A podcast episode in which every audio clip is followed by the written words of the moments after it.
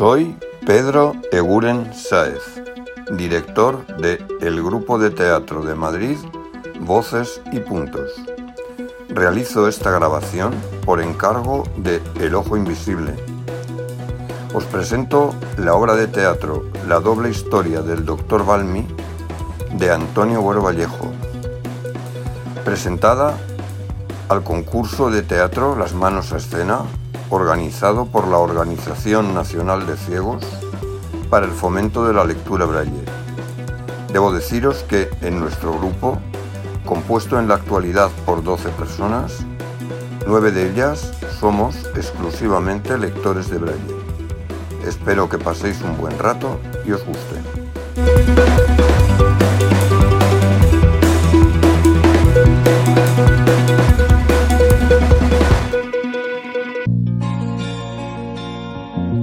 El grupo de teatro Voces y Puntos presenta La doble historia del Dr. Balmi de Antonio Güero Vallejo.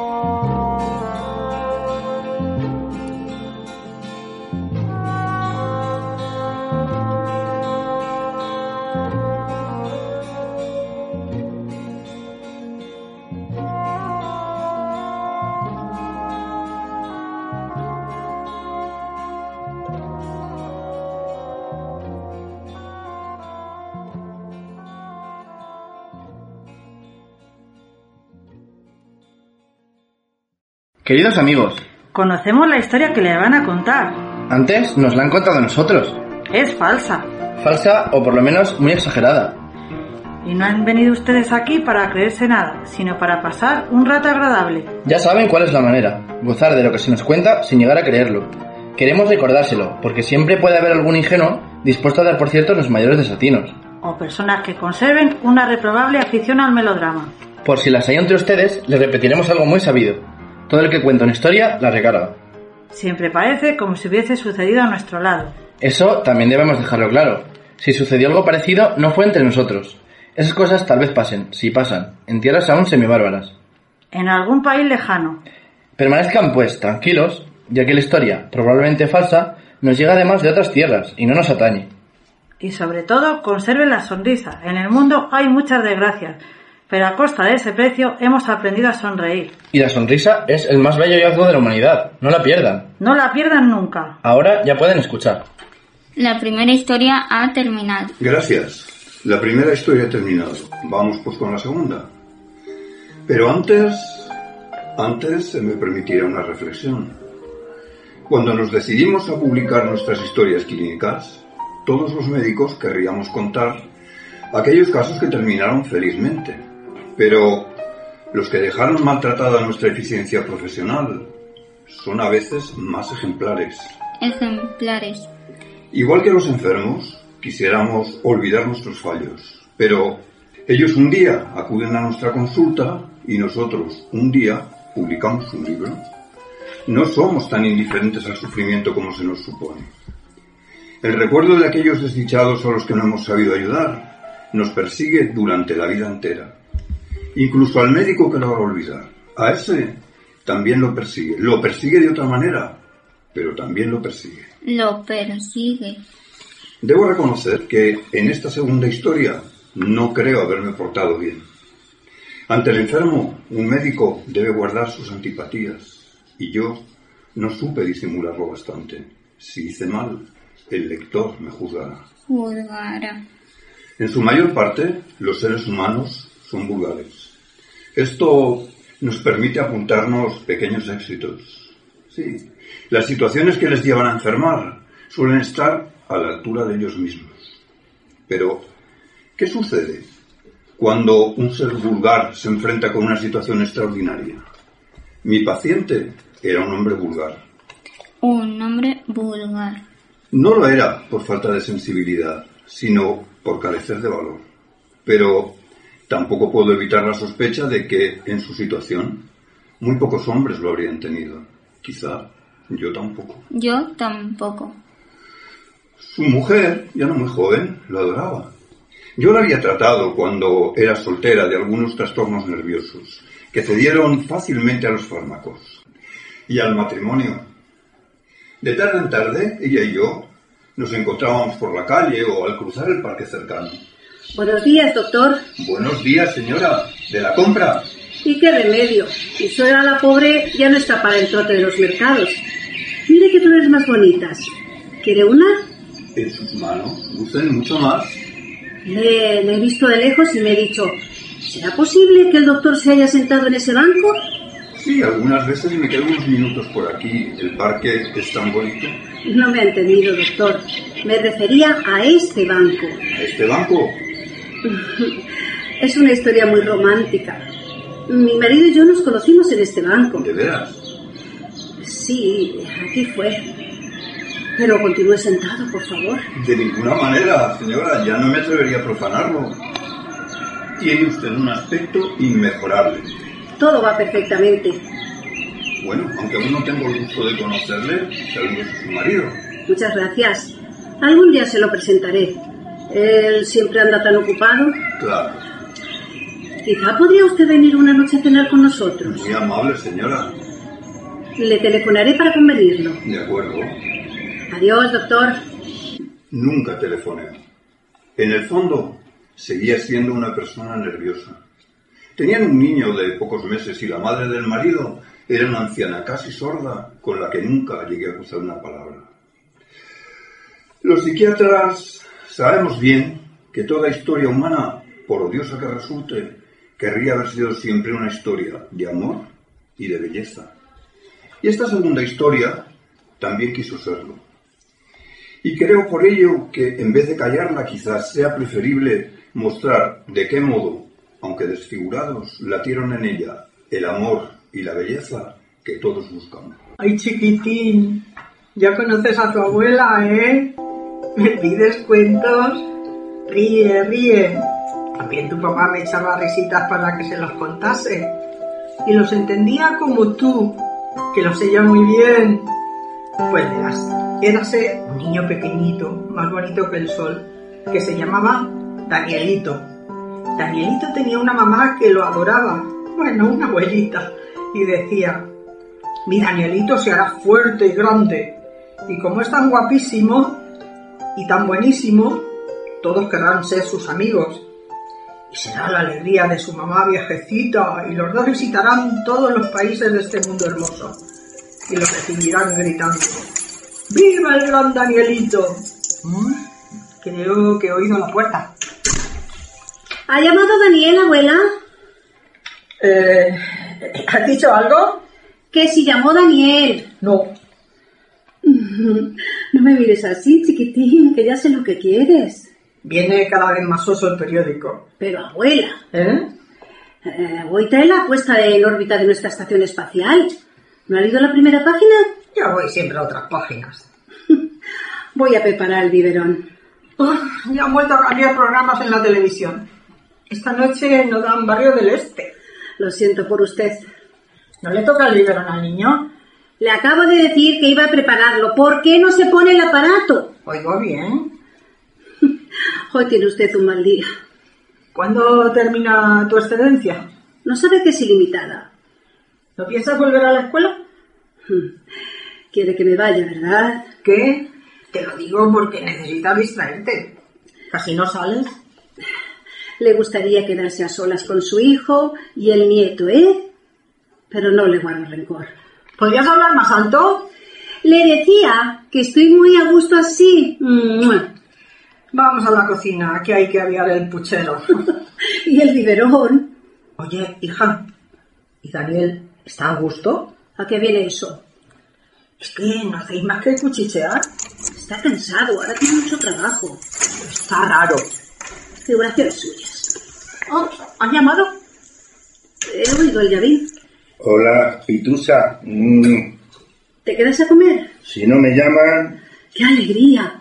Hola, mamá. Hola, hijo. Mm, ¿Quieres eh, flan de postre?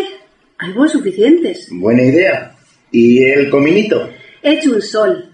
Mira, chiquitín, quién ha venido. Hola, buena pieza. Échame unas risitas, anda. Así. Muchos saludos del señor Pablo, mamá. Sí, siempre tan cumplido. Pues sí, nunca deja de dármelos. ¿Cuántos años que no le ves? Cuando el niño crezca, supongo que buscarás otro sitio para la pistola. Claro, mamá. ¿No crees tú que el señor Pablos ha debido ser un antiguo amor de tu madre? Cualquiera sabe. Pero es, como ya dice, muy cumplido. La estampa misma de la corrección y del deber. ¡Uf! ¿Qué hay, Barbián? Hijo, ¿te quedas a comer? Sí, hoy ha habido suerte. Habrás leído la gran noticia, ¿eh? Es formidable. Estas cosas levantan el ánimo. Nuestra labor también contribuye a estos triunfos. ¿Te sientes de veras más animado? Mm, yo diría que sí. Voy a preparar el biberón. Está celosilla, dile algo. ¿Hubo algún recado, mamá? Ah, vino un ciclista por tu artículo. Ay, no tengo tiempo de nada. Le dije que ya avisarías tú. Hiciste bien. Déjame, el niño no espera. Me reprocha que no vaya yo, pero quería hablarte de ella. Dice que te encuentra raro. Es más lista de lo que parece. No lo creas. Siempre ha estado pendiente de mí. Con motivo o sin él. ¿De verdad te sientes mejor? No lo sé. ¿Lo acabas de decir? Para poner buena cara frente a ella. Para creérmelo yo quizá. Si te vas a quedar, quítate los zapatos. Eh, se ha puesto el aparato. Tienes mala cara. ¿Te duele la cabeza? No, me encuentro bien. Vamos por tu biberón, Danielito, que aquí no hacemos falta. Me siento avergonzado. Vamos, cállate. Mucho mimo es lo que tú necesitas. No bromees, por favor. Si no tiene importancia. Lo que sucede es que estás fatigado. Otras veces estuve fatigado y no sucedió. Es incomprensible. Hemos quedado en no alarmarnos. Estas cosas son frecuentes. Mary, si no pasase, Pasarán. tú no lo soportarías. Soy tu mujer. Y no puedo sufrirlo. No lo tomes así. Tómate esto. ¿Eh? Seguro que te duele la cabeza. Pero si no me... Tómalo. Gracias, mamá. Voy a poner la comida. Ahora mismo voy, abuela. Ve con ella. Si no conduce a nada hablar de estas cosas. ¿Por qué no vas a ver al doctor Balmy? No seas ingenuo, maestrita. Los psiquiatras no te aclaran nada y te embrollan más. A mí me alivió muchísimo. A ti te alivió el matrimonio, Pitusa. ¿Quieres que yo le pida ahora? Podemos ir juntos. Menos aún. Eso no lo soportaría. Voy con tu madre. Yo lo tomo. Diga. Señora Barnes, ¿Sí? ¿Quién es? Marsan, ¿está su marido? Es Marsan. ¿Le digo que no estás? Eso no puede hacerse, Mary. ¿Está su marido, señora Barnes? Ahora se pone. Nos tendrá que disculpar que se lo quitemos de nuevo. ¿Me oye, señora? Le oigo. A veces me alegro de seguir soltero.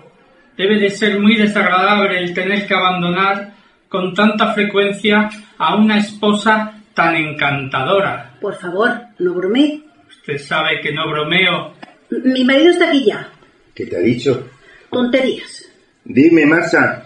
Paso a recogerte con el coche. ¿Cómo? Órdenes de papaíto. Oye, oye, papaito me dejaba libre la tarde. Lo acaban de telefonear metiéndole prisa.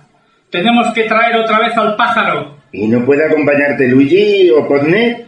Yo iba a ir al médico. Déjate de monsergas. Aquí también hay médico y a ti no te pasa nada. ¿O es que empieza a pesarte el trabajo? No seas idiota. De todos modos, tienes muchas horas libres. La función no empieza hasta por la noche. Voy ahora mismo. Te acompaño al médico. Ha sido una excusa. Tráeme los zapatos. Me lo pedí. Diga. Sí, dígame. Un momento. De una amiga. ¿Para mí? ¿Quién es? Ah, sí. Pero por la voz no te recuerdo. ¿La de las trencitas? ¡Qué alegría! Pero tú ya estarás hecha una mujer. Claro, yo también me he casado. ¿Por qué no vienes esta tarde? Espera, espera. Que si vas a estar tú, que no se atreve. Siempre fue muy tímida. Es una antigua alumna de mi escuela. Pues claro, dile que venga y así te distraes un poco. Oye, ven a las seis y merienda conmigo. No faltes, hija. Muchos besos. Hasta luego. Es muy simpática, ya la conocerás. Sí, pero otro día. Oye, yo tengo que llamar por teléfono y después me voy. Ve tú con mamá. Y no le digas todavía que he tenido que salir. Estaba tan ilusionada. Bueno, mm, piensa en lo que te he dicho. No te desanimes, amor mío. ¿Volverás esta noche? No creo. Dichosa jefatura.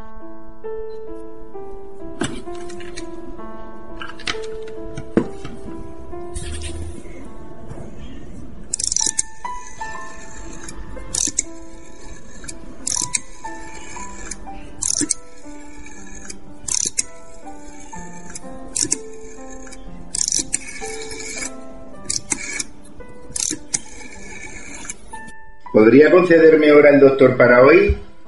Verá, señorita, yo estoy siempre at- atrozmente ocupado y solo tengo libre esta tarde. Sí, espero. Dígame. De acuerdo. ¿A las cuatro? Muchísimas gracias. ¿Eh? Ah, Barnes. De nada. Ya sabes cómo es. Se lo ha figurado. ¿Te vas? No tengo más remedio. Mañana comeremos juntos. Eh, ¿No te llevas la pistola? Ah, sí. Adiós. Dios mío. Doctor, el paciente de las cuatro. Daniel Barnes, funcionario público. Hágalo pasar. Buenas tardes, doctor. Mucho gusto en saludarle, señor Barnes. Si no me equivoco, su esposa y yo nos conocemos. ¿Cómo sigue su señora? Ella está muy bien, gracias. Soy Siéntese. yo el enfermo. Siéntese, por favor. Y comience usted por donde quiera.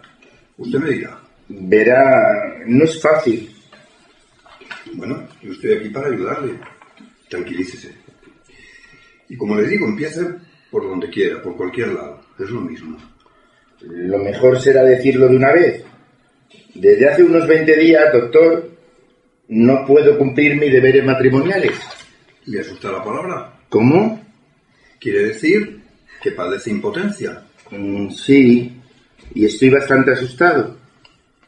A ver si lo entiendo. ¿Lo intenta y no lo consigue o se encuentra desganado? Lo intento sin conseguirlo, pero no sé si con ganas. Mi pobre mujer procura animarme, estimularme. Es inútil.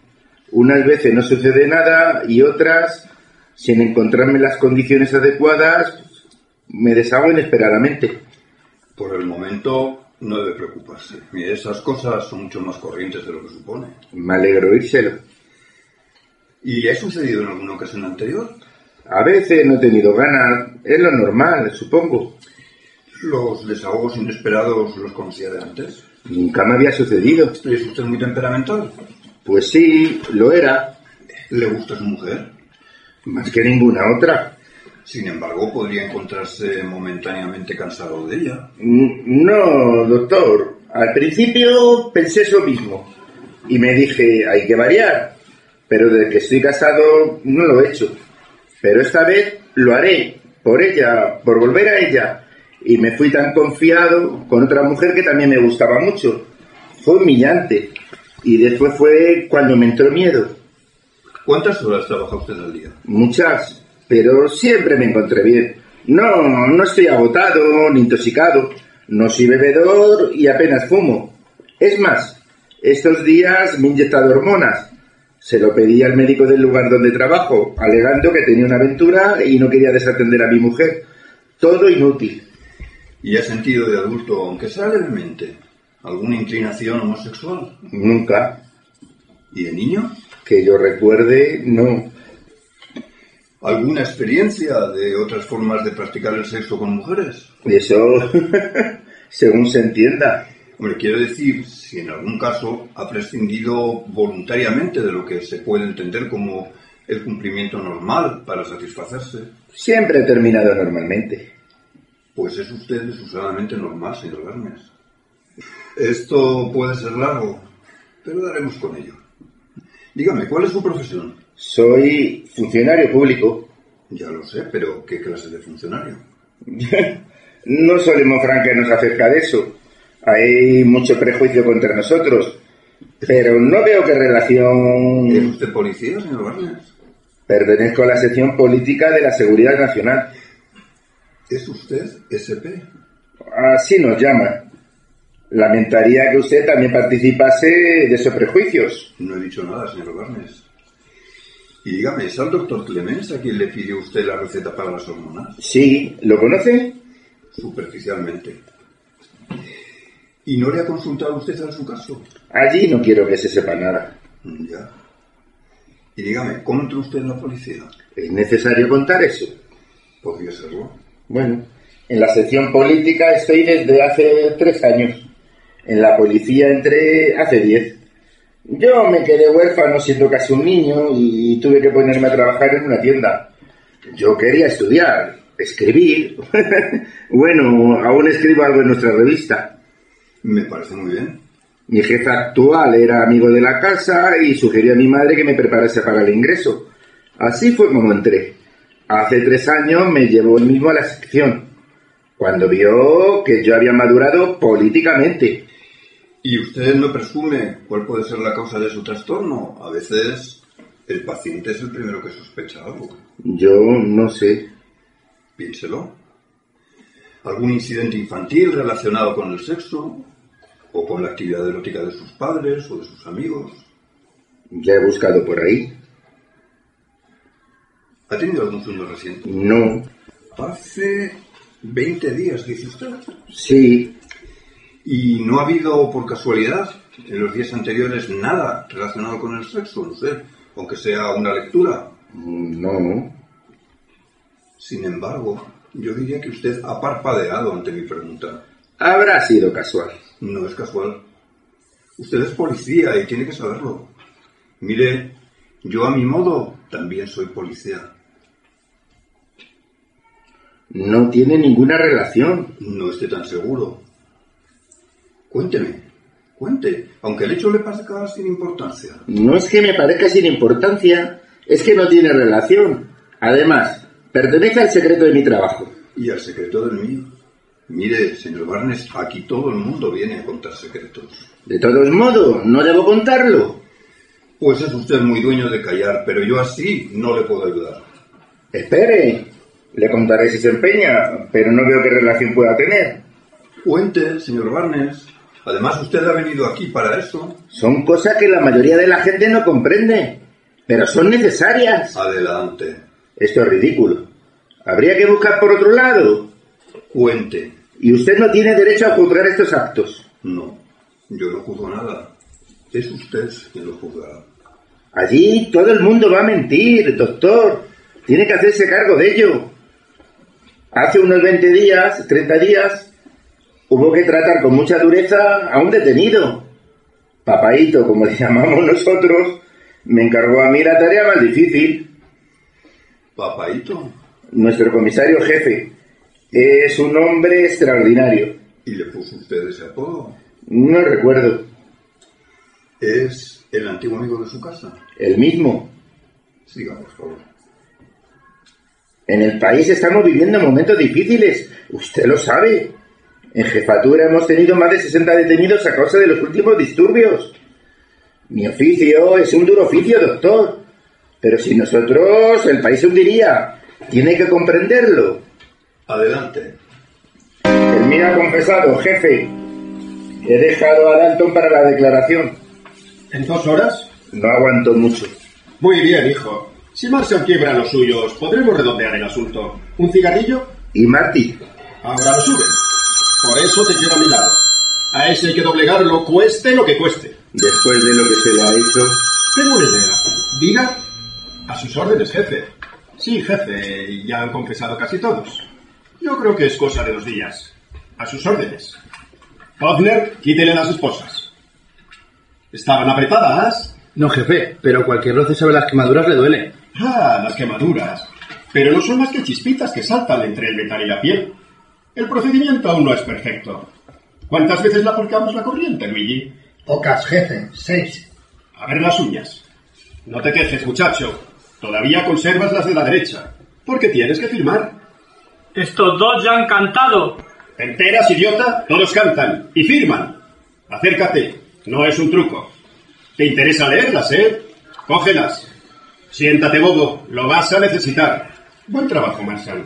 Gracias, jefe. Siéntese, Potner. ¿Y tú, Daniel? Bien, solo quedas tú. Y vas a hablar. Ya le dije todo lo que sabía. Oye, Luigi, ¿has dicho todo lo que sabía? Me conmueve. Silencio. Dale un cigarrillo, Daniel. Esta es una conversación amistosa. Marty, tú no eras más que un enlace. El día 2 del mes pasado recibiste la visita de un desconocido que venía del extranjero. Y no sabes quién es. Te dio un sobre que tú debías llevar a algún sitio. Y tampoco sabes el contenido. Bien, admitámoslo. Pero el lugar a donde fuiste y la persona a quien se lo entregaste sí los conoces. Ya le dije que fue en un café. Fue en la casa. Ya has visto que todos coinciden. Esas declaraciones pueden haberse conseguido. ¿Cómo? ¿Cómo, Di? Marty, todos te traicionan. Son los cobardes y no se merecen tu silencio. ¿No vas a defenderte indicándonos al verdadero responsable? No te has engañado. Tus compañeros te delatan como su jefe. ¿Vas a resistir más que ellos? Si hablas, el atestado será leve. Tú eras un enlace, ignorante de todo. Saldrás con pocos años de cárcel. Pasan pronto y después a vivir de nuevo. Eso si hablas. Si no, serás uno de los jefes y tú mismo lo firmarás. ¿Te repites? ¿Quieres que traigamos otra vez a tu mujer? Sería horrible, ¿verdad? Porque tú la quieres mucho. Pero cuando estuvo aquí no hablaste. Descuida, no la volveremos a traer. Hay asociaciones de derechos humanos por ahí fuera y no nos conviene insistir con los que van a quedar libres. Hace poco que estéis casados, ¿no? Año y medio, jefe. Todavía en la luna de miel. No sé para qué os metéis en estos líos. Si sales de esta, ¿no te gustaría tener hijos? Contesta. No lo sé. Claro que te gustaría, y a ella. Pero es lástima, porque quizá no los tengas ya. No porque vayas a morir o pases la vida al presidio. Bien mirado, casi prefiero hacerte un atestado leve para que puedas volver pronto con tu mujer. Demasiado bueno, jefe. Sí, pero es que habremos de apretarle. Y como nos habrá obligado a apretarle mucho, ya no tendrá hijos. Además, no querrá vivir con su mujer como con una hermana, ni pagar ese precio por esta locura suya de juventud. Fantástico. Supongo que me entiendes y ya nos tienes hartos. ¿Vas a hablar? No sé nada, yo no sé nada. ¡Basta! Llevarlo adentro y que se desnude. Daniel, quédate conmigo. Yo no sé nada, si yo no sé nada. Y mejor que no te acuerdas, pero ahora te vas a acordar. Empezamos ya. Ahora entraré yo. Yo creo que hablará. Esta amenaza le ha roto. No es una amenaza. Pero Sigue negando y no hablará mientras no empecemos. Pero ya verás cómo entonces se le suelta la lengua. Yo soy viejo y creo más en estas cosas que en las corrientes eléctricas. Al hombre le quiebra el daño en sus centros vitales. Eso no falla. ¿y si no hablase? Tiene que hablar. ¿No habrá peligro de que muera? Tendremos cuidado. Esto lo vas a hacer tú, hijo mío. ¿Yo? No me fío de ninguno de esos. Estas cosas les enardecen. Por eso quiero que lo hagas tú. Daniel, no se puede tener compasión. Son alimañas que hay que aplastar sin contemplaciones. Yo no sé cómo he de hacer. Yo te iré indicando. ¿Vamos? Hubo que llegar al final. ¿Y cómo lo hizo? Es necesario entrar en detalles. De momento, me basta con ver que se resiste a darlos. Y dígame, ¿habló el detenido? Se desvaneció. Y luego hubo de llevarlo al hospital. Pero hoy le hemos devuelto a jefatura. Ah, entonces se ha restablecido. Está casi jurado, pero ya nunca será un hombre. ¿Está seguro? Eso ha dicho el médico. ¿Y lamenta lo que ha hecho? Cumplí con mi deber. Supongo que se habrá convencido ya. ¿De qué? ¿De que hay que buscar por otro lado? Al contrario, está clarísimo. ¿Clarísimo? Sí. Usted dice que no está arrepentido. No tengo nada de que arrepentirme. Pues es muy sencillo, señor Barnes. Usted ha elegido arrepentirse mediante la enfermedad. Precisamente por no estar arrepentido. Oiga, doctor, yo he leído algo de esas cosas y siento decirle que no me parece convincente. Señor Barnes, usted podría felicitarse. Hay casos cuya aclaración cuesta años. Y hoy hemos aclarado el suyo en unos minutos. Sin embargo, no creo que deba felicitarse. porque usted probablemente nunca querrá curar. He venido aquí para eso. Pues, a pesar de haber venido para eso, algo en su interior le dice que lo que ha hecho no se puede hacer, aunque usted afirme que se debe de hacer. Para curarse, tendría que admitir que lo que ha hecho es algo injustificable y espantoso. Y aún así, no creo que se curase. O tendría que llegar a la absoluta convicción de que ese y otros actos parecidos, que según usted eran meritorios y justos, pero yo no creo que nadie pueda convencerse en el fondo de tal cosa.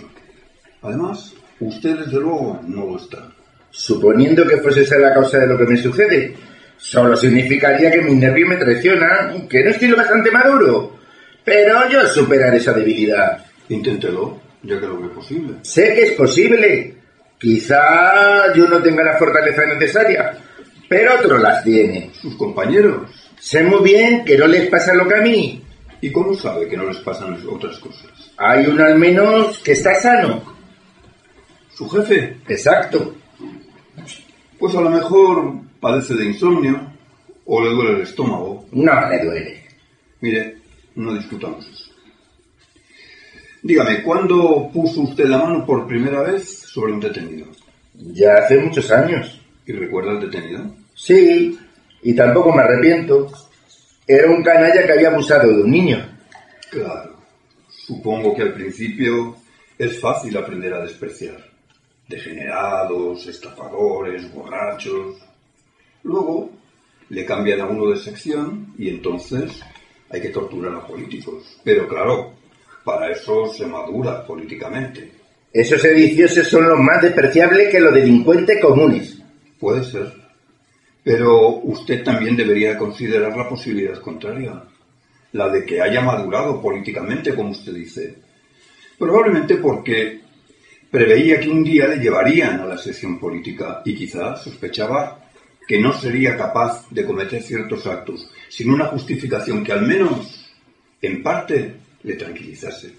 ¿Por qué dijo que no quería mi curación y aunque admitiese que yo había cometido algo injustificable? Porque el hecho ahora ya es irreparable. Usted no podría devolver su virilidad a ese pobre hombre. Y por eso ha anulado la suya propia. Mire, es una paradoja. Su curación es su propia enfermedad. Eso, dicho sea de paso, habla en su favor. Sin embargo... ¿Qué? Nada. Mire, señor Barnes, yo no puedo ocuparme de su caso. ¿Usted es médico? Sí, pero ahora ya sabe perfectamente lo que le ocurre. Y si alguien puede resolverlo, será usted, no yo. Solo que no creo que lo resuelva. ¿Pero por qué no? ¿Por qué? Porque por lo que ha hecho hay que pagar un precio muy caro. Y además usted ya lo está pagando. Para dejar de pagar ese tendría que pagar otro no menos caro. ¿Cuál? Uh, qué sé yo. Eh, necesitaría transformarse, acaso abandonar su profesión o buscar un perdón muy difícil de lograr. Y además eso a costa de ni siquiera sé qué acciones, que no puedo ni imaginarlo siquiera. Mire, además usted ya no es ningún muchacho y es muy poco probable que se atreva a destruir hasta ese punto su medio de vida, su personalidad. Yo quiero curarme. Usted quiere pagar y ha escogido su forma de pago. Mire, yo soy un hombre honesto, señor Barnes, y hacerle volver un día, otro día, sería un robo. Y yo no quiero robarle su dinero. No. Usted me despide porque le repugno. Pero ¿está segura a su vez de saber por qué le repugno? Vamos. Confiese usted también. Admita que me ha estado recriminando para traerme al campo contrario. que es el suyo? Si es una pregunta de policía, usted no ha venido aquí para hacer preguntas de policía. ¿Me va a decir que no estaría más dispuesta a disculpar ciertos actos si hubiera otra política en el poder? Pues eso a usted no le importa. Pero si quiere saberlo, le diré que no, en ningún caso. Es fácil de decir. Buenas tardes. Señor Barnes, una última advertencia. Podría suceder que un día usted creyese curado, como consecuencia de haber tomado una decisión que al menos en parte le pareciese suficiente. Procure no engañarse. Le repito, el precio que debe pagar es muy alto. De lo contrario, esas curaciones aparentes no duran. ¿Qué le debo? Nada. Buenas tardes. Reconozco que no fui prudente. Durante días temí verme yo también torturado en la SP para confesar cualquier infundio.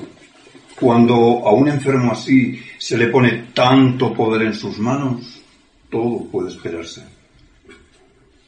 No me porté como un buen médico, a causa ciertamente de la profunda repulsión que me causó de pronto. Solo más tarde logré compadecerle quizá tanto como al infeliz que él había destrozado. Muchacha, te has puesto guapísima. Aunque te noto un poco pálida, eso sí. ¿Hay ya novedades? Aún no. Las tendréis pronto, ya lo verás. Abuela, es Lucila, una de mis alumnas. ¿Cómo está usted, señora?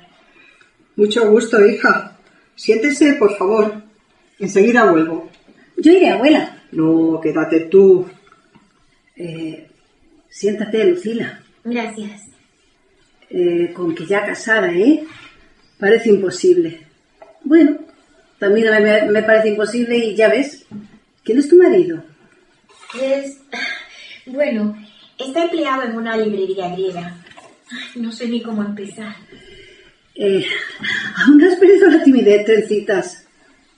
Es muy bueno. Me encanta verte feliz. Eh, ¿Qué tal os va? ¿Os desenvolvéis bien? Nos vamos defendiendo. Yo cuido niños.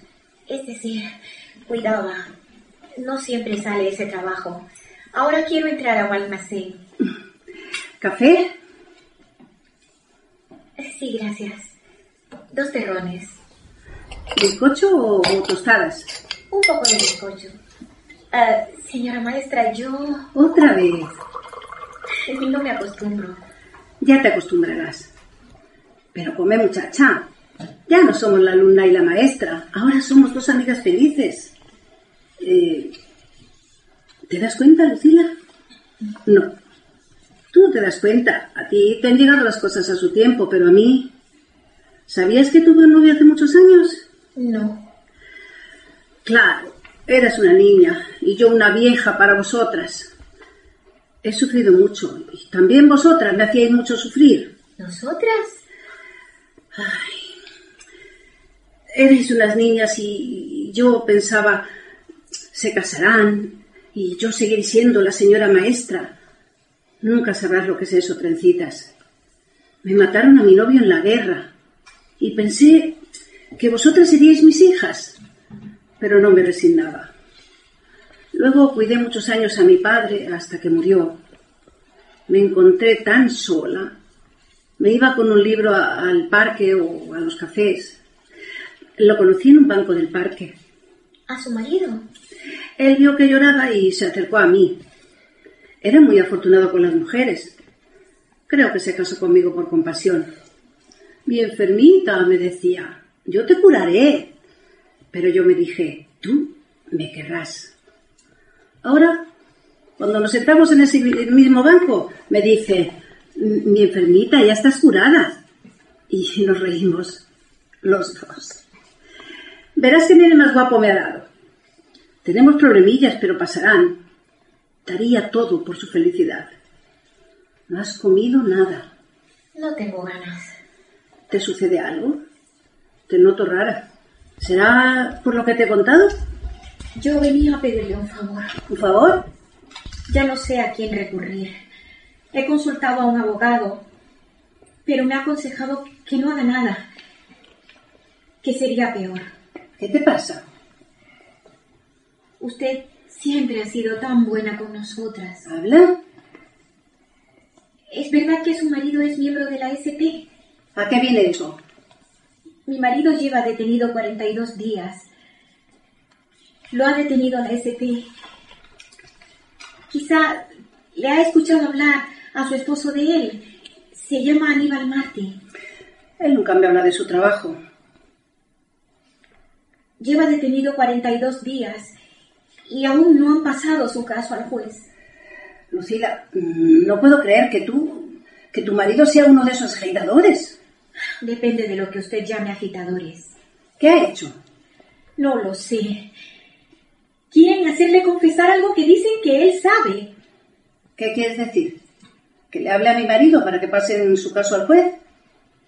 Es lo legal. Pero sé que sería inútil pedirlo. Yo solo quería. A él lo tuvieron que llevar hace 30 días al hospital. Rosila, hija. No me pregunte cómo lo sé.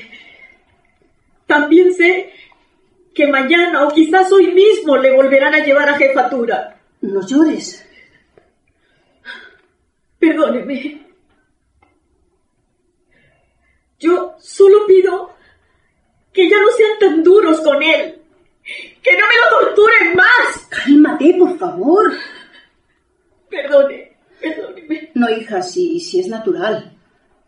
¿Has dicho torturar? Sí. No llores, te lo ruego. ¿Quieres decir que lo han tenido algunas horas de pie bajo un foco de luz mientras lo interrogaban? Por eso no lo habrían llevado al hospital. ¿Qué? Pues claro. Creo que eres sincera, Lucila. Pero no creo que te des cuenta de lo que estás haciendo. Porque vamos, repara en que has venido a mi casa a decir que mi marido tortura. Yo no he dicho eso. Claro que lo has dicho. Te lo perdono porque no has dejado de ser una niña y porque estás pasando un mal momento. Acepta un consejo, hija mía. No creas esos infundios. Tu marido se pondría enfermo y por eso lo hospitalizarían. ¿Es que no sabe lo que allí pasa? Otra vez. Supongo que usted también será sincera. Me vas a enfadar, pequeña. Yo sé muy bien cómo es mi marido y él no me miente. Antes dijo que él no le hablaba de su trabajo. De los detalles no. Pero aquello no es lo que tú te figuras. Quizás se cedan a veces y dan alguna que otra bofetada. ¡Los destrozan! No digas enormidades. Los someten a cierta presión física, eso sí. Y más que nada psicológica. ¿Es así como llama usted a las corrientes eléctricas? Estás pasándote de la raya. También los meten en un baño hasta que casi los ahogan, una y otra vez. Siéntate. Eh, perdona. Me cuesta creer que tú pertenezcas al grupo de los calumniadores. ¿Qué ventaja sacáis propagando esas cosas? Eso, ¿qué ventaja? ¿No comprende que es peligroso? Si nos atrevemos a decirlo, a pesar del peligro será por algo. No, no. Hay leyes. Hay tribunales. Si fuera cierto se sabría. Hay personas empeñadas en que no se sepa. Y muchas otras que no quieren saberlo como usted. Lucila, debe ver tu médico. ¡Cállese! No quería decirlo, pero usted me obliga a ello. A mí también me detuvieron, se entera. Y me golpearon horriblemente. Y abusaron de mí delante de mi marido. Me estás mintiendo. Ay, nunca debí venir aquí. Aguarda. ¿Estás insinuando que mi marido eh, puede abusar de una detenida? Su marido no estaba allí. Hablaron de él y pensé que podría ser usted su mujer cuando citaron su apellido. A mí no me ha hecho nada, pero no sé decirle lo que le habrá podido hacer a otras. En comparación con aquello, duele poco. ¿Maestra de qué? ¡Maestra de ignorancia! ¿Quién es ahora la vieja y quién es la niña? Nunca pedí una alumna, aunque seas una embustera. Siento haberte pegado. Eh, olvidaré tu visita. Vete. Yo hallaré el medio de que no la olvide. Calla. La puerta. Él dijo que no volvería. No quiero interrumpir. Voy adentro. Buenas tardes. No se moleste, señor. Yo ya me iba. ¿Usted es la antigua alumna de mi mujer? Sí, señor. No se vaya por mí. Se lo ruego. Yo desaparezco. Es cierto que se iba ya. Lo siento. Vuelva siempre que pueda. Mi mujer se lo agradecerá. Buenas tardes. Te acompaño. Hola, hijo. Hola, mamá. ¿Y la visita? ¿Se ha despedido? Poco ha durado. ¿Quieres tomar algo? Este bizcocho está muy bueno. Gracias, mamá. No tengo ganas. Dios mío. La cara de esa chica me es familiar. No creo que la hayas visto nunca. ¿Hubo alguna llamada? Una para mí de la mujer de Ponder. Insiste en que nos visitemos. Y deberías hacerlo. Ay, no me es simpática. ¿Y qué más te ha dicho la mujer de Ponder? Dice que su marido está enfermo. ¿Enfermo? Eh, por la noche grita y se despierta. Ya ves cómo a todos les pasa algo. ¿Qué? Eh, nunca m- me hablas de tu trabajo. Debe ser muy agotador. Danielito está en sus glorias. ¿No entras a verlo? ¿Ahora? Nunca me cuentas detalles de lo que haces, de tu trabajo. No es agradable. ¿Tenéis que pegar a los detenidos? Alguna vez no hay más remedio que apretarlos un poco. Ya. Ya me hago cargo. ¿Dónde vas? ¿A escribir el artículo para la revista? ¿Dónde vas? Mary, ¿a qué ha venido esa chica? Después de tantos años quería verme. Ya sé dónde la he visto. En una foto de jefatura. Mary, no vuelvas a recibir a esa mujer. No pienso hacerlo. Es ella la que te ha hablado del trato a los detenidos, ¿verdad? Yo le he desmentido. ¿De quién te hablaba? ¿De su marido? Y de ella misma. De mí no, supongo. Yo estaba en el sur cuando la detuvieron. Justo. Ella dice que tú no estabas allí cuando tus compañeros la violaron. ¿Ha dicho eso? Eh, ya ves. ¿Interrogas tú también a mujeres? Yo no hago esa cosa, Mary. ¿Y tus compañeros? Eh, algunos son muy torpes. Entonces, ¿no ha mentido? Eh, yo te explicaré. Dime la verdad. Ella parecía sincera. Ha venido a rogar que no torturéis más a su marido. Cállate. ¿Nos habrá oído? Eh, ¿Puedes hacer algo por ese hombre? Solo él puede ayudarse y no quiere hablar. ¿Qué les hacéis? Son criminales y deben confesar. Entonces, es cierto. Mary, no es tanto como se dice. ¿Le has hecho tú algo a él? Esa mujer no puede saber nada. Todo lo que te haya dicho son mentiras o exageraciones. Mary, es a tu marido a quien debes de creer. Si te ha dicho que la violaron, Ha dicho que abusaron de ella. no es lo mismo. Sufriría algún atrevimiento de mal gusto. ¿Te ha dicho que yo le he hecho algo a su marido? No. ¿Lo ves? Te creo. Mary, no creo que sea de jefatura, pero por si acaso di que me ha costado, que he ido al médico. Lo siento, señor Marsan. Vino tiritando y se ha acostado. Ya lo sé. Avisó de que no podría ir esta tarde. Bueno, supongo que la visitará nuestro médico. Puedo verle, ¿eh? Está dormido. Suerte que tiene. Si me diera una copa, se lo agradecería. La necesito de veras. El caso es que yo iba a salir ahora mismo. Magnífico. ¿Me permite que la acompañe? ¿Cree que estaría bien? ¿Por qué no? Yo no tengo prejuicios. Yo sí. Y son muy fuertes, señora Barnes. ¿Qué quiere decir?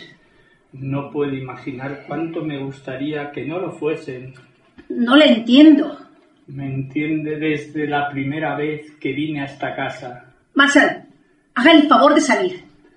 La vida ofrece pocas cosas agradables, Mary. No me diga que es feliz con su marido. Eso nunca es cierto. ¡Salga! Hay algo en usted irresistible. Algo que no tienen las demás. Es intolerable que en mi propia casa se atreva usted a... Yo soy muy terco, Mary. Usted lo pensará. Váyase ahora mismo. Espera, iremos juntos. ¿No estabas acostado? Ya me encuentro mejor. No pongas esa cara, hombre. He bromeado con tu mujer, porque sabía que estabas escuchando y que saldrías. La pido mil perdones, señora. Marsan, tú sabes que no podemos pegarnos como dos matones de taberna. El comisario Paulus tendrá que resolver el asunto. Mejor será que no le digas nada, papaito. Y yo tampoco le diré que tratabas de eludir el trabajo. No quiero perjudicarte. Mi objetivo era que volvieses a jefatura y eso me basta. Estás mintiendo. Sí, entonces le contaremos todo a Paulus y veremos a quién cree. Vamos a jefatura. Es cierto que está enfermo, señor Marsan. No lo dudo, señora. Buenas tardes y perdone de nuevo. No le quite las esposas. Hágame caso, jefe. La bañera y la corriente un tiempo. Eso ya no lo aguanta. ¿Qué te crees, imbécil? ¿Que ya no hay nada peor? ¡Te engañas! Ya no eres más que un guiñapo, y a los guiñapos se les hace trizas. ¿Vas a hablar? Empezamos cuando quiera, jefe. Marsan tarda. ¡Ay, sube! Aquí estamos ya. Llévenlo ustedes dos adentro. ¿Qué te pasa, Daniel? Depresión, pero dijo que se encontraba mejor y se ha empeñado en venir. Que te vea luego el doctor Clemens. Vamos. Diga. Sí, doctor, eh, acabo de subir a Marty. Eso es cosa mía, ¿no le parece? Está bien, tendremos cuidado. Ya, ya sé que me avisan mi propio beneficio. Está bien. Gracias, adiós. ¿Tu madre sigue bien? Sí, señor. Muchas gracias. Le envía sus recuerdos. Gracias. Tras la puerta del cuartito sonarían gritos durante toda la noche. Y quizá, en este momento, algún otro desgraciado grita allí dentro. Pero la inconsciencia nos vuelve tan sordos como a la madre de mi paciente. Su hijo sí que lo suyo. Durante toda la noche, él era uno de los torturadores que los provocaban. Las horas pasaron hasta que de madrugada sucedió algo. Mala suerte, jefe. Doctor Clemens, pues despiértelo. Comisario Paulus. Marsan Pofner, ¿no se reanima? Es una damisela. No tolero comentarios. Cuando yo deposito en alguien mi confianza, sé lo que hago. ¿Estamos? Llevadlo. Ya se convencerá, jefe. Oiga, Clemens, sube inmediatamente con algún tónico cardíaco.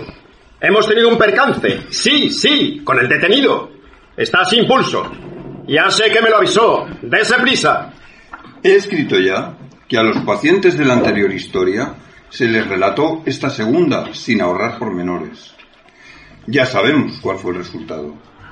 También a ellos les insté a que leyeran un día el libro que la mujer de mi paciente recibió. Ese día fue decisivo.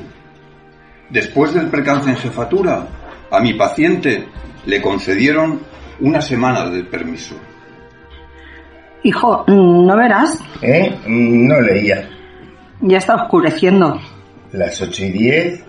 ¿A qué hora se fue? Ya te lo he dicho. Nada más echarte la siesta. Iba a comprarte las camisas. Habíamos quedado en salir por la tarde, como todos estos días. ¿Qué estás mirando? ¿Este libro no es para ti? ¿Qué libro? El que llegó esta mañana. ¿Esta mañana? Tú estabas durmiendo. Creo que Mary dijo que era para ti. No me ha dicho nada. Y aquí no veo ninguno nuevo. Se lo habrá llevado. ¿Por qué? Ella es muy rara. Ya lo sabes. ¿Qué libro era? Eh, eh, no pude verlo de cerca. Fue enseguida a tirar el envoltorio y después ya no lo vi. Este es el envoltorio. Perdona, Daniel. Se me ha hecho muy tarde. Hola, abuela. ¿Quieres ver las camisas? Eh, luego. ¿Por qué has tardado tanto? Me encontré con una antigua amiga. ¿Quién? No la conoces. Me invitó a merendar y se nos ha ido el tiempo. Voy a ver al niño. Pone señora Barnes, ¿no? Sí. ¿Y el remitente es ilegible? ¡Cuánto misterio! Lo dejo en el cubo. Mamá. Eh, ¿Has dicho algo? Ya verás cómo no tiene importancia. Por eso no me lo habrá dicho. Hazme un favor. Dile que venga y tú quédate por ahí dentro. ¿Quieres? Bueno. ¿Querías algo? ¿Cómo está el niño? Muy tranquilo. Si quieres salimos. ¿Para qué? ¿De nada me ha servido distraerme? Porque no haces más que pensar. Hazme un poco de compañía, mujer. Es que... ¿No quieres estar conmigo? Qué tontería. ¿Qué libro es ese? ¿Esa novela ya la has leído? ¿Por qué no lees el libro que recibiste esta mañana? ¿O no has recibido ningún libro? ¿No contestas? Sí, lo he recibido. ¿A dónde estamos llegando, Mary? ¿No tiene nada de particular recibir un libro? A no ser que... ¿Qué? ¿Está dedicado a algún admirador? No me mires así. En mi situación debemos comentar serenamente hasta esa posibilidad. No me gusta esa risa, Mary. Mm, Me lo he leído entero en un café. Por eso he tardado tanto. ¿Quién te lo ha mandado? No lo sé. Ya me lo dirá. Breve historia. ¿Cómo? De la tortura. Breve historia de la tortura. El autor es extranjero. Como ves, trae muchas ilustraciones. Y es horriblemente completo. Llega hasta nuestros días. ¿Quién te ha mandado esto? ¿No lo sospechas? Es un libro repulsivo. Está lleno de documentos y es veraz. ¿Cómo se puede publicar estas cosas? ¿Cómo se pueden hacer? Literatura sensacionalista, engañabobos. Solo te tengo a ti, Daniel. Y quiero creerte. Ya no habrá más mentiras entre nosotros, ¿verdad? Yo sé que tú no puedes haber hecho esas cosas. Se las estás viendo hacer a ellos y, tienes que callar. Es eso lo que te pasa, ¿verdad? Mírame. Esos ojos tuyos son puros. Son buenos. No. Tú no eres como ellos. Si lo sabré yo. Pero, ¿cómo has podido colaborar con esas fieras? ¿Te resultó difícil abandonarlas cuando te diste cuenta? Pobre mío, lo que habrás sufrido. Yo te ayudaré a salir de este pozo, ahora que ya nada nos ocultamos. Lo lograremos, Daniel. Vivimos una época terrible, Mary. Ellos no son más que ejecutores. Sí, son culpables. Toda la sociedad es culpable. ¿Los justificas? No lo hacen por crueldad. Los detenidos tienen que confesar. ¿Mentiras? ¿Por cualquier medio? Tienen que confesar. ¿Mentiras? ¿Cómo mentiras?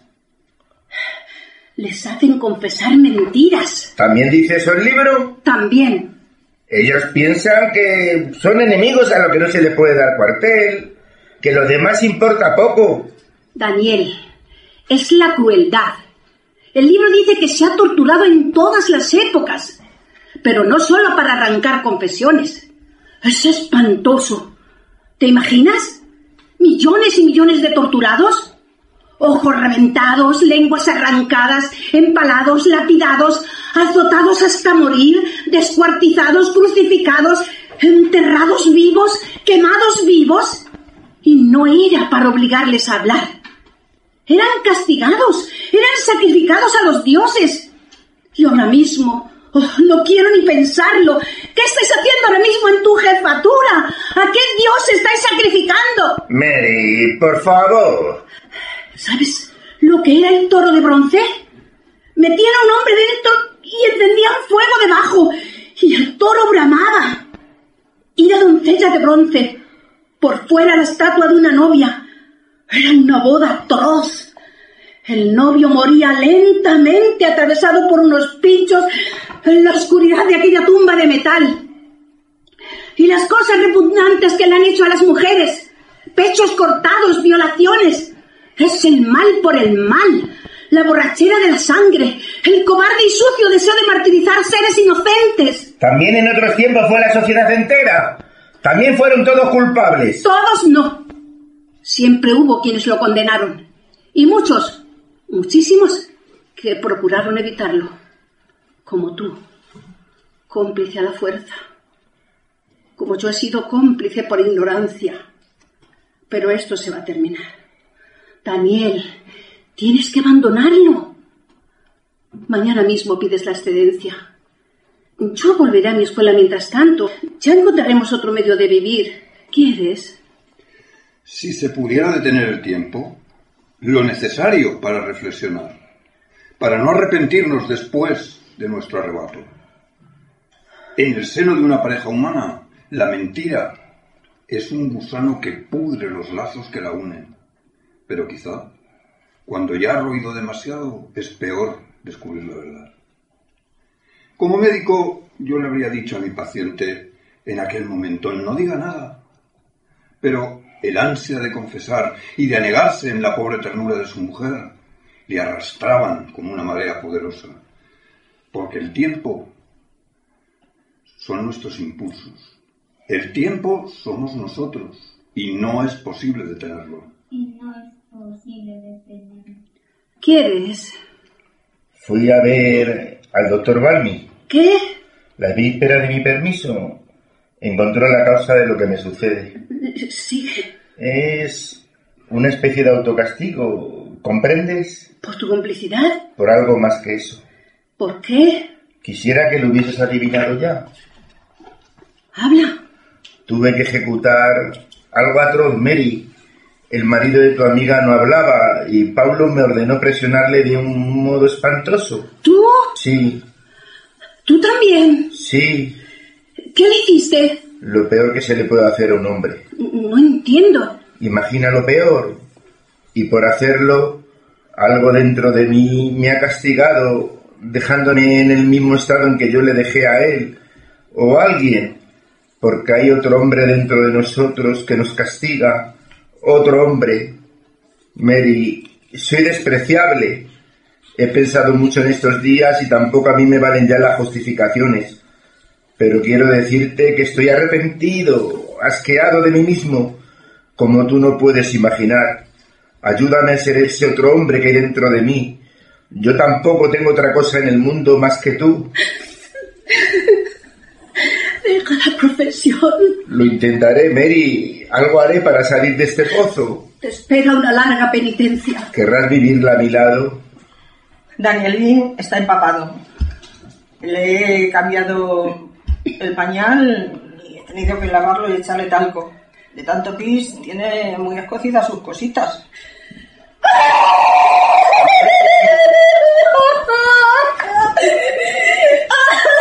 ¡A los niños, Daniel! ¡A los niños! Mary, por favor. ¿Qué les pasa? ¡Los sacrificaban en la ajena! ¡Los vivos! Mary.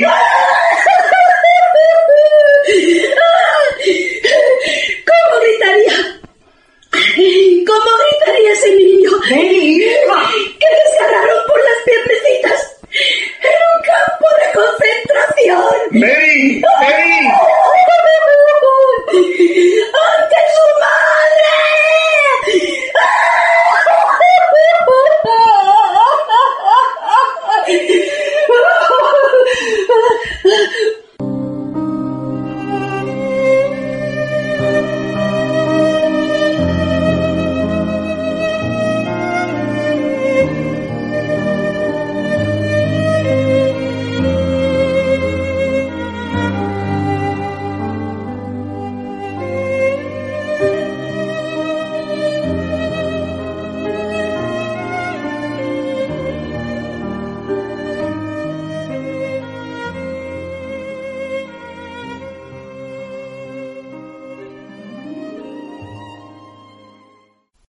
¿Ya de vuelta? ¿Qué tal esa semana de descanso? Corta. Pero luego como un reloj, ¿eh? Me alegro. ¿Tu madre sigue bien? ¿Tu mujer? ¿Tu chico? Todo bien, gracias. Vienes a tiempo. Hemos practicado nuevas detenciones. Tuvimos un chivatazo y estamos cerca de la cabeza. Siéntate. Nos vendría bien un éxito, ¿sabes? El percance con ese idiota de Marty sentó muy mal arriba. Pero lo mejor será que te leas esto. Estúdialo y fíjate bien en todo lo relacionado con un tal Gauss. Ese será tu hombre. ¿Está detenido? Claro. Bueno, hijo, aquí otra vez. ¿Quieres saludar a tus compañeros? A la noche los veré. Ya sabes, a las 11. Y bienvenido. Señor Paulus. Dime. Señor Paulus, yo quisiera pedirle un gran favor. ¿Y es? Verá, jefe. Apenas he descansado estos días y me sigo encontrando bastante mal. Tu aspecto no es malo. Estoy agotado. El doctor Clemens no te encontró nada especial. ¿Cuál es el favor? Si pudiera concederme una excedencia. ¿Por cuánto tiempo? En principio, ilimitada, hasta que me encontrase bien del todo. Siéntate. Hace seis meses Dalton estuvo enfermo. ¿Te acuerdas? Cada cuatro horas tenía que bajar a que le inyectasen. y no quiso dejar el trabajo. No pretendo compararme con nadie. Pero yo sí. Tú vales más que Dalton. ¿Qué te pasa? Daniel, tienes una hoja de servicios magnífica y quizá el ascenso está cerca. No permitas que se propague lo que ya piensan algunos. ¿El qué? Pues que el viejo se equivocó, que eres mi favorito sin merecerlo. Demuéstrales quién eres. Yo te entiendo, muchacho. Estás pasando un momento de flaqueza, pero se sale adelante. Ea, no lo pienses más. Estudiate eso y hasta la noche. Es usted muy bueno, señor Paulus. Se lo agradezco muchísimo, créame. Sabía que no me ibas a decepcionar. De todos modos... ¿Qué? Aunque solo fuese unos días más. Mire mis manos, están temblando. Quizás soy más débil de lo que usted cree. En momentos más tranquilos podría concederte esa excelencia. Ahora sabes que es imposible. Somos pocos para todo lo que hay que desarticular y aplastar. ¿Insistes en tu petición? Créame que no tengo otro remedio. Bien. Hasta ahora te ha hablado el amigo. Ahora te habla el superior. Denegada la petición. Puedes retirarte. No sé si podré resistirlo. Pero ¿a qué vienes a terquedad? Te voy a hacer una advertencia, muchacho. En momentos como este, no resistir es simpatizar con el enemigo. ¿Qué? Lo que has oído. ¿Crees que no sé lo que te pasa? De repente esos imbéciles te dan lástima. Luego simpatizas con ellos. Usted sabe que no. Yo ya no sé nada, hijo. De pronto ves que son humanos. Eso no podría suceder si recordases el peligro que representan para todos. Así que ten cuidado. No podemos amparar a los cansados ni a los inconsecuentes, porque entre ellos podrían nacer los traidores. No puedes llevarlos a ese extremo. Son cosas muy distintas. Sí. Perdone, jefe. Acaba de dar una dirección y hay que ir enseguida. ¿No será otra mentira? Hay que comprobarlo. Llévese a Dalton. Usted, Marsan, siga apretando. Ese miente mucho. Sí, jefe. Bienvenido, Barnes. Me alegra verte, muchacho. Hasta la noche, ¿no? ¿Qué haces aquí todavía? Le decía al señor Paulus que me ha entendido mal. Te entiendo muy bien y te he dicho que no te descuides. Nadie está libre de estar un día entre los detenidos. Y ya ves cómo tenemos que tratarlos. Es una amenaza. Al contrario, vuelvo a cederme en tu favor. No quisiera verte en el lugar de esos desfichados. No habría ningún motivo para verme en él. Salvo el que ustedes quisieran inventarse. ¿Inventarnos? Entiéndame. ¿No reparas en que tu lenguaje se parece al de ellos cuando niegan? Estoy enfermo, ustedes inventan. No es el mismo caso. ¿De veras?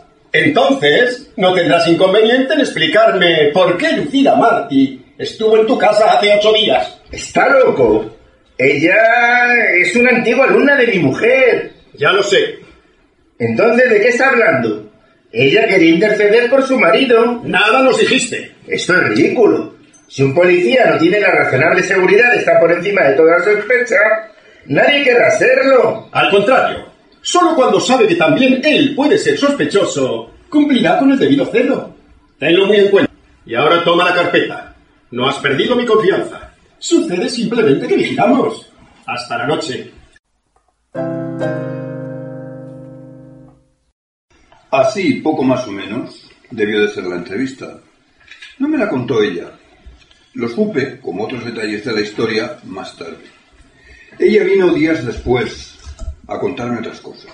El caso es mucho más frecuente de lo que el profano cree. Un enfermo nos confía algo y luego vemos en nuestra consulta al otro protagonista de la historia. Eso a veces nos ayuda a curar, pero en esta ocasión, ¿qué podía hacer yo? No le estoy cansando, doctor. No tengo prisa. Pero usted no le dirá a mi marido que he venido a verle. Claro que no. ¿Qué puedo hacer, doctor? Sus males pueden vencerse hasta cierto punto, pero está atravesando una situación muy negativa. Dígame, ¿cuándo fue exactamente la primera vez que necesitó gritar? Cuando me confesó lo que había hecho. ¿Y fue usted quien le animó a pedir la licencia? Le dije que pidiera la excedencia. ¿Confiaba en que se la dieran? Quería creerlo. ¿Y fue después de saber el resultado cuando sintió las primeras náuseas? No, el día anterior. ¿Les atribuye algún origen concreto? Sí. ¿Piensa que se encuentra en estado? No, claro que no. Pero usted ya sabe lo que él ha hecho. De modo que usted la relaciona con eso. ¿Me equivoco? ¿Por qué no me sigue contando? Aquella tarde le esperé a cenar. Llegó casi a la hora, pero no quiso hacerlo. Antes su madre y yo ah, habíamos estado hablando, si es que a eso se le puede llamar hablar. Daniel tarda. ¿Y otra vez tienes náusea? ¿Te traigo algo? No, gracias. ¿Vas a tener otro hijo? No. Pues vendría bien, mujer, la parejita, una nena. ¿Se le has dicho a Daniel? ¿El qué? Lo de tus marillos. No voy a tener ningún niño, ninguno más. Abuela, quizá vamos a tener novedades. ¿Novedades? No las que usted cree, pero tal vez Daniel abandone su carrera. ¿Cómo has dicho? Que Daniel quiere dejar su carrera. Esta misma tarde lo iba a pedir. ¿Le gustaría? Mm, Yo volvería a mi escuela. Y él buscaría otro trabajo. ¿Va a dejar su carrera? Sí, No le estarás tú metiendo esas ideas en la cabeza, ¿verdad? debe usted comprenderlo. Está enfermo. Porque no lo resiste. Hay que evitar que a Danielito le pase lo mismo. ¿Danielito? Danielito no debe ser lo que su padre. Entre las dos debemos salvarlo. Daniel me ha prometido que lo deja. Ay, Dios lo quiera. No te oigo bien. Allí se cometen cosas horribles, abuela. Perdóneme. Es que estoy tan sola. Pero usted sabe, abuela, yo sé que usted sabe. Usted conoce al comisario Paulo desde que era muy joven. ¿O no lo sabía? ¿Le pasaba lo que a mí? ¿Que no sabía? O quizá no se atrevía a creerlo. Pero usted le ayudó a caer en esa trampa y debe ayudarle a salir de ella. Es muy triste, lo comprendo. Ver al hijo así, al final de la vida. Yo la quiero, abuela. Nos ayudaremos las dos. Para que se salve Danielito al menos. Pero ayúdeme. Ayúdenos. Eh, no te oigo. Nada, no, no te oigo. Ay, Dios mío. Ahí está. Hola, mamá. Hola, hijo. Hola, Mary. Dame una copa, ¿quieres? ¿No estás bebiendo mucho estos días? Descuida, no me excedo. ¿No me acompañas? ¿Hay motivo? Gracias. ¿Qué ha pasado? Buenas impresiones. Luego hablaremos. ¿Vamos dentro? ¿Estamos bien aquí? Mm, ¿Cómo está tu madre? No tiene el aparato, no oye. Pero nos ve. Está rico este vino. ¿De verdad que no quieres? ¿Qué ha pasado, Daniel? Ya te lo he dicho. No me has dicho nada. ¿Te han dado la excedencia? Creo que la conseguiré. Me estás engañando. Mary, estas cosas no se logran en un minuto. ¿Te la han dado? Es cosa de unos días. Dios mío. Ayúdame. Abuela, ayúdame. A ella no le metas en esto. ¿Tienes que volver esta noche? Sí. ¿Hay nuevos detenidos? Mm, no. Tampoco ahora me mientes. Estamos perdidos. Mary, ¿te resignarías a vivir a mi lado como una hermana? Por Dios. ¿También te ha dado hoy sus recuerdos el señor Paulus? ¿Eh? Ah, sí, mamá. Es curioso que no nos hayamos visto desde entonces. Antes era muy asiduo. Tú aún te acordarás. Sí, mamá. Y cuando murió tu padre se portó admirablemente. Era lo menos que podía hacer, porque antes no se había portado muy bien. ¿No? ¿Eh? No nos perdonó que nos casáramos. Él me pretendía y se llevó un disgusto enorme. Hasta habló de vengarse, porque entonces era muy brusco, muy agrio. Luego entró en la policía y no le volvimos a ver en mucho tiempo. Pero cuando tu padre murió empezó a volver por casa. De casarse ya no hablaba. Pero yo era todavía hermosa, ya lo creo. Yo he sido hermosa, hijo, muy hermosa. Se fue cansando, claro, porque no lograba nada. Pero cada vez me apremiaba más y un día tuve que despedirlo. Con que pasan muchos años y viene a decirme que te podía ayudar a entrar en la seguridad nacional. Bueno, yo me había estropeado mucho. Estaba claro que ya no le importaba. En aquellos años no nos iba nada bien. De modo que decidí aceptar el favor. A lo mejor te hubiera gustado hacer otra cosa. Hijo, aún eres joven. Tú haz siempre lo que quieras. Lo que hace falta es que seas feliz. Voy a ver a Danielito. No voy a haber cogido una mala postura. Hoy no has entrado a verlo. ¿Vienes? Sí, mamá. A lo mejor le traí pronto una hermanita, Ay, hijo mío. ¿Cuáles son los sentimientos que ahora le inspira a su marido? No lo sé. A veces me parece un extraño. Otras me siento llena de rencor. Es muy raro, pero hay momentos en que ¿Qué? me dan ganas de reírme de él. ¿Siguen intentando las relaciones matrimoniales? No, ¿No quiere usted o no quiere él? Ella no lo insinúa y yo lo prefiero así. Entonces, ¿ahora él le causa repulsión? Es difícil contestar. Yo le he caído ciegamente. Ahora duermo muy poco. Él duerme bien porque bebe. Alguna noche viéndole dormir junto a mí, eh, he pensado que, que no ha pasado nada, que le adoro y me dan unas ganas enormes de besarlo y abrazarlo. ¿Lo ha llegado a hacer? Una noche lo desperté, pero me aparté y corrí inmediatamente a ver al niño. Le dije que me había parecido oírle llorar. ¿Sueña usted ahora mucho? Pesadillas. ¿Y era la historia de la tortura lo que él leía en el sueño? No, ¿Ha repasado usted el libro en estos días? ha desaparecido. ¿Cómo? Eh, mi marido lo leyó procurando que yo no me diera cuenta y después no lo he vuelto a ver. Quizá lo haya destruido. Me ha parecido que él lo buscaba alguna vez sin encontrarlo. Ni él y yo hemos vuelto a hablar del libro. Entonces, ¿no sabe qué libro leía su marido en el sueño? Sí lo sé. Ah, lo sabe. Uno de los que ha comprado últimamente. Uno de esos de psiquiatría. Mm, Ya. ¿Qué me aconseja, doctor? Me gustaría preguntarle si usted ha pensado en alguna solución. He pensado tantas cosas. Separarlo quizá por algún tiempo, eh, volver a mi escuela. Celebro que haya pensado en eso. Una separación y el contacto con otros niños y otros jóvenes le resultarían muy saludables. Si usted quiere, incluso yo mismo podría hablar con su marido para facilitarlo. No me ha entendido.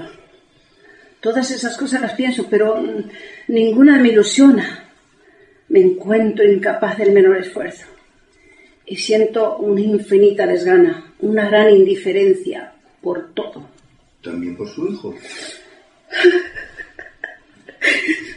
Pobre hijo mío. Ojalá él me perdone algún día el haberle traído a este mundo tan espantoso. Ya ve como todavía hay algo que la ilusiona, mujer. Desprecie su dolor y lucha por su hijo.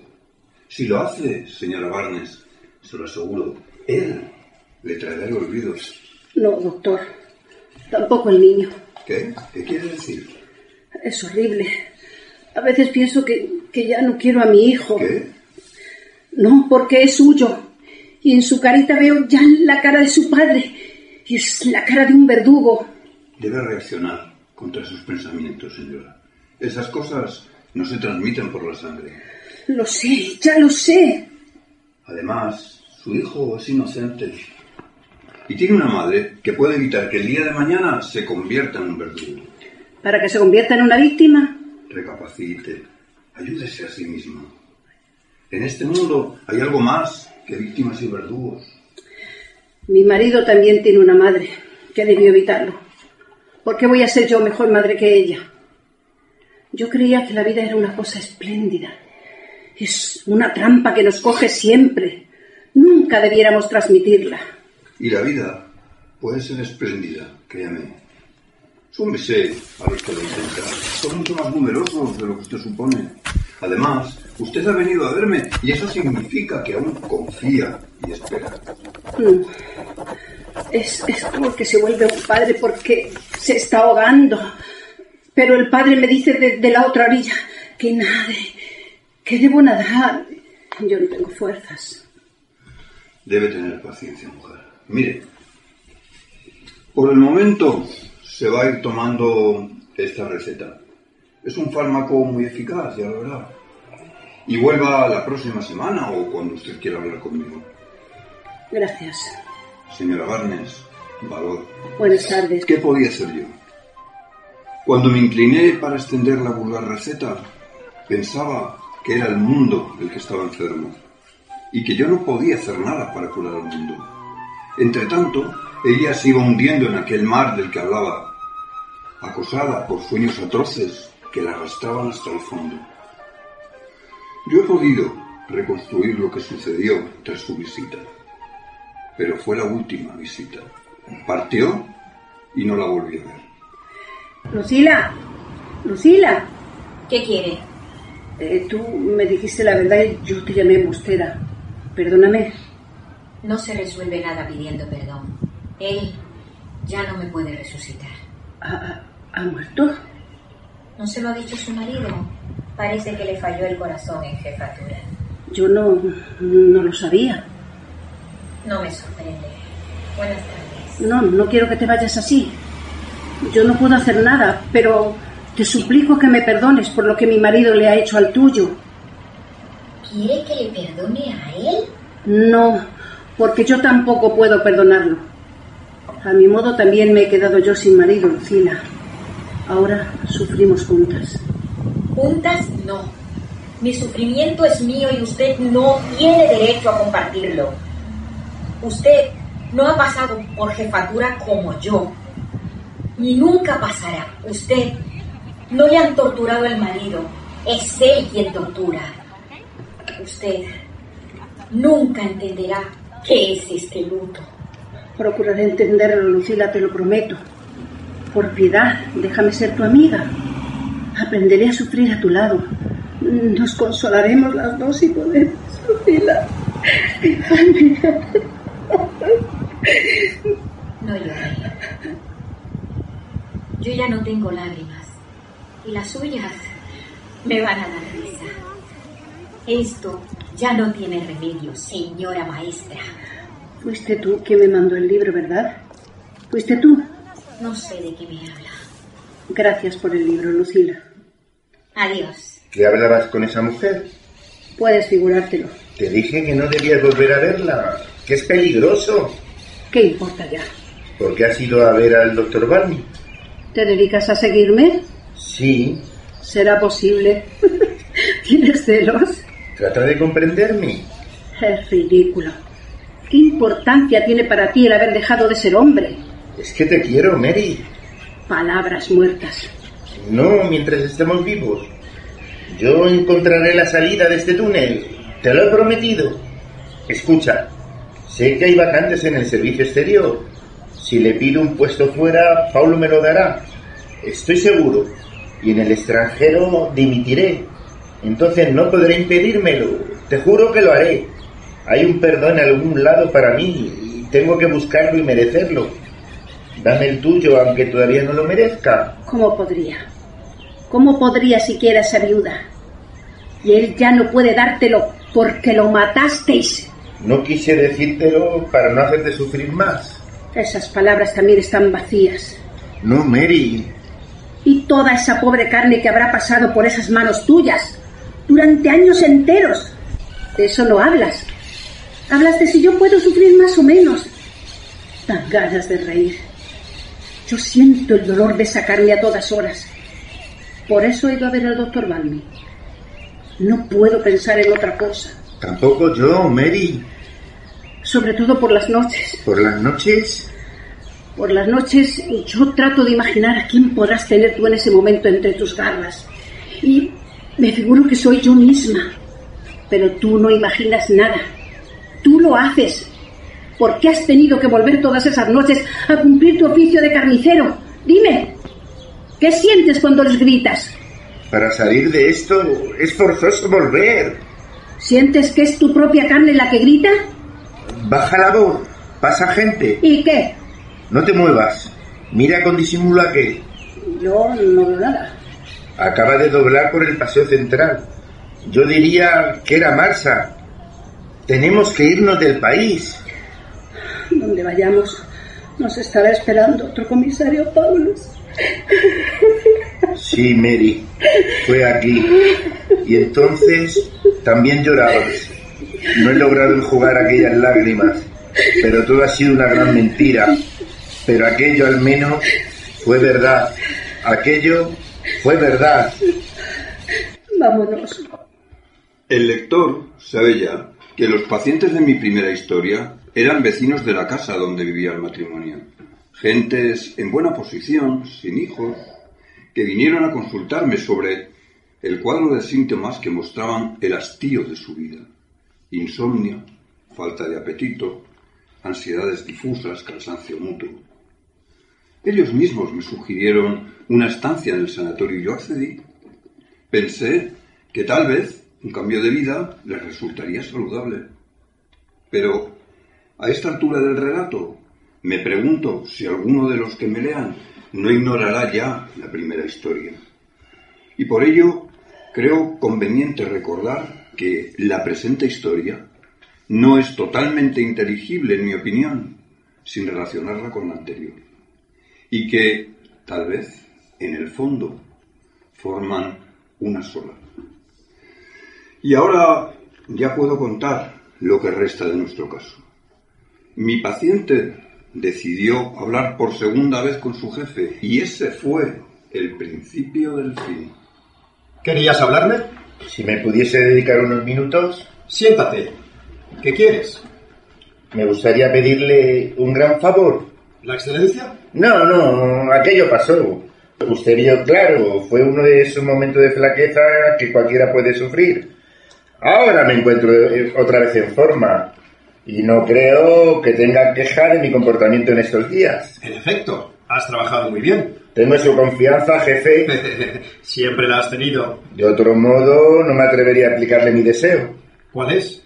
Verá, estoy inquieto por mi mujer. Ella ignoraba muchas cosas y ahora que las ha entrevisto, se encuentra desasosegada, nerviosa, enferma. No se le puede pedir de repente una comprensión para la que necesitaría prepararse mucho. Evidente.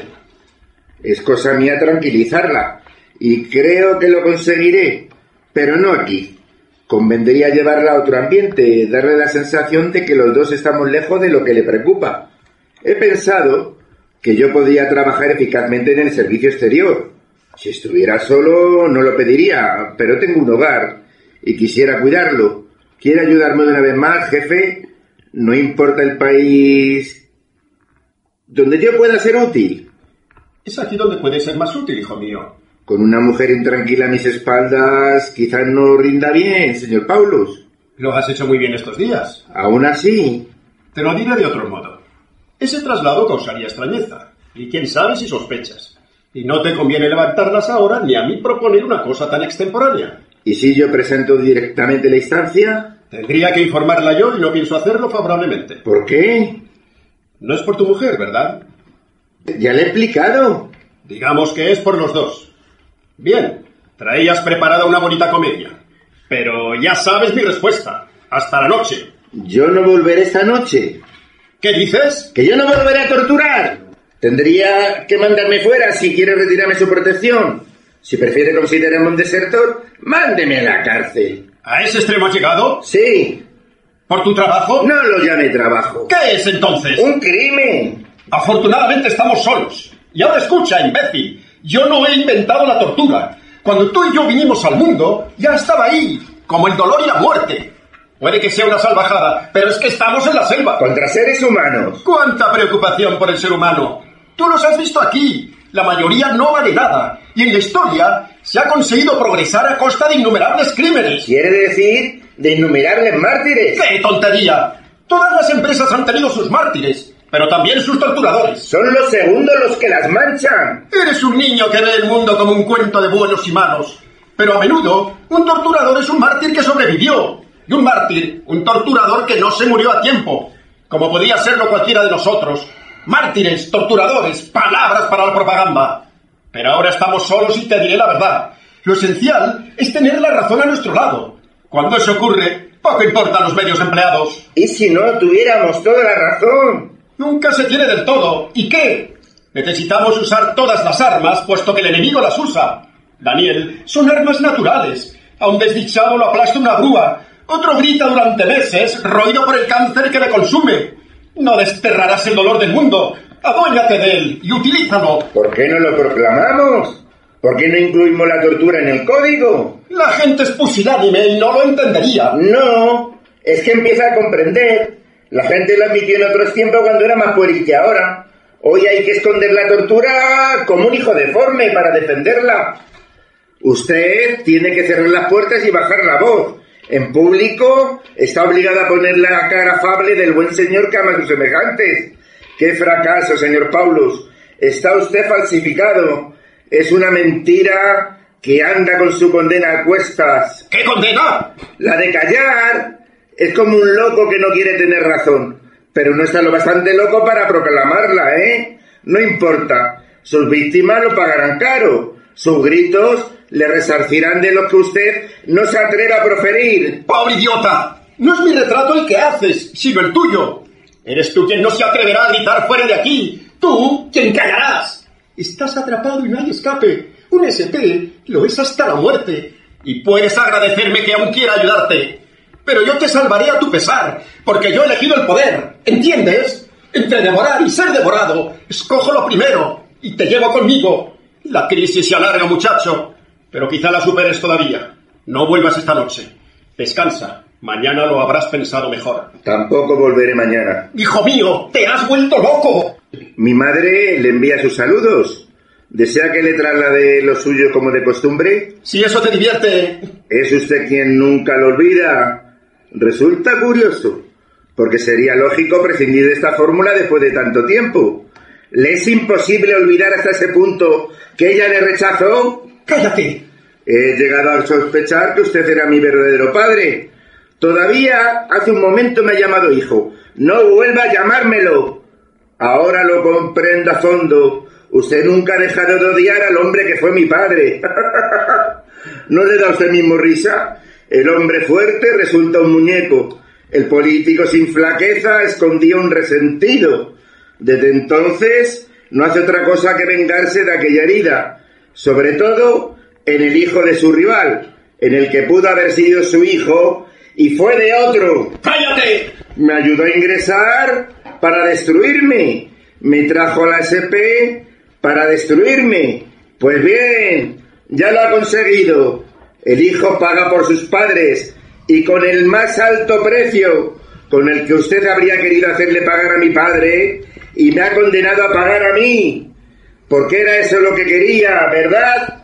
Cuando me ordenó que mutilase a ese pobre Marty, era eso lo que quería. ¿Qué? Regocíjese. Ya estoy como él. Yo no puedo ser para mi mujer otra cosa que un hermano. Pero todavía soy un hombre. ¡Callarás! Los hombres no callan. La hombría es imprudente. Me siento revivir. Ese guiñapo viene a decirle que es usted un canalla. Diga. A sus órdenes, jefe. Es que ahora tenemos aquí pocos hombres, pero se trabaja día y noche. Le aseguro, jefe, que venían cuatro días. Le prometo que dentro de cuatro días cerraré el atestado. Lo tendré muy en cuenta. A sus órdenes. no es rencor, es el miedo. Usted también está cogido en la trampa. Adiós. Daniel, no quiero negar cosas que acaso sean ciertas y me voy a rebajar a mentirte. Si a pesar de todo, que trabajo por motivos más dignos que toda esa basura que cada cual puede llevar dentro. Esa es mi fuerza y no quiero saber nada más. Puede que tengas razón en una cosa. Tal vez convenga enviarte al extranjero. Quizá allí te repongas de todo. Y después de lo que me has dicho, tu presencia aquí ya no me agrada. Reconsideraré el asunto. Hay que esperar una coyuntura apropiada. Entre tanto, habrás de continuar con tu trabajo. De modo que, hasta mañana por la noche, puedes retirarte. Le tomo la palabra, señor Paulus. Hola. Hola. ¿Está dormido? Sí, no lo despiertes. Mary, parece imposible. Lo voy a conseguir. Todavía puede haber un futuro para nosotros. No te entiendo. He hablado con Paulus. ¿Está viendo la televisión? Sí. Tenías tu razón, Mary. Con mi cobardía nunca hubiera cortado este nudo. Pero hoy me sentía tan desesperado que encontré mi propio valor. Todo me lo ha tenido que oír ese canalla. Todo. Y al fin me ha prometido enviarme al servicio exterior. ¿No tienes que volver? No esta noche. A eso me he negado en redondo. Mañana sí. Sí, Mary, es un duro precio, pero estos días lo estaba pagando por nada y ahora él ha tenido que transigir. Serán cosas de unos días. Yo procuraré hacer en ellos el menor daño posible y él no se atreverá a reprochármelo. Mary, qué liberación. Tenía que gritarle la verdad en la cara para volver a ser un hombre. Ahora estoy seguro, lo noto. Si tú me ayudas, cortaremos todos los nudos. Lo noto, Mary. Lo presenté allí mismo y ahora al verte sé que estoy tocando el prodigio más extraordinario. Mi paciente, mi anegada mujercita, ven. ¿Qué quieres? Mamá se distrae con su televisión y el niño duerme. Es como si estuviéramos solos. Todo puede empezar hoy de nuevo si tú quieres. Me has dado tanta comprensión y tanta generosidad. Síguemela dando, amor mío. Ahora te necesito y te quiero más que nunca. No. Mary, es la liberación que comienza. Y yo soy tu marido, tu Daniel. No, no. Tú eres otro. Otro. ¿Qué? Otro. Nos necesitamos. No te acerques al niño. Es mi hijo. ¡Suelta! ¡Suéltame! Y tú eres mi mujer, Mary. ¿Qué haces? Deja al niño. No te acerques. Es mío. A él no le harás nada. ¿Qué te pasa? Duerme tú. No te acerques. ¿Qué haces? ¡Trae eso! Ojalá no te hubiera conocido nunca. Duerme tu ángel. Ángel mío, ojalá no te hubiera dado la vida. Tu madre te protege y te defiende. Él, él no nos hará nada. Y tú, tú jugarás con tus niños del mundo. Mary, cálmate y dame esa pistola. No des un paso más. Mary. Vuelve con ellos. Tú volverás siempre. Tu jefe lo sabe y tú lo sabes. Porque quieres volver. ¿Quieres volver? El doctor me lo advirtió. Pablo me ha engañado y nunca curaré. Eres un monstruo. No hay escape. ¡No te muevas! ¡No te acerques! ¡No! Gracias. ¡Daniel! ¡Daniel, hijo mío! ¡Hijo mío!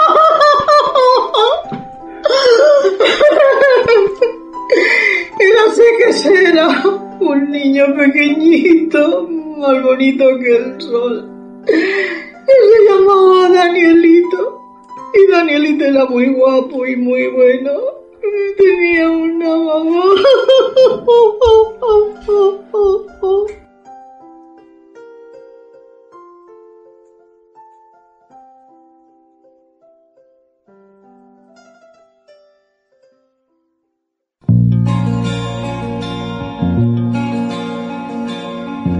El grupo de teatro Voces y Puntos les ha ofrecido La doble historia del doctor Balmi de Antonio Buero Vallejo.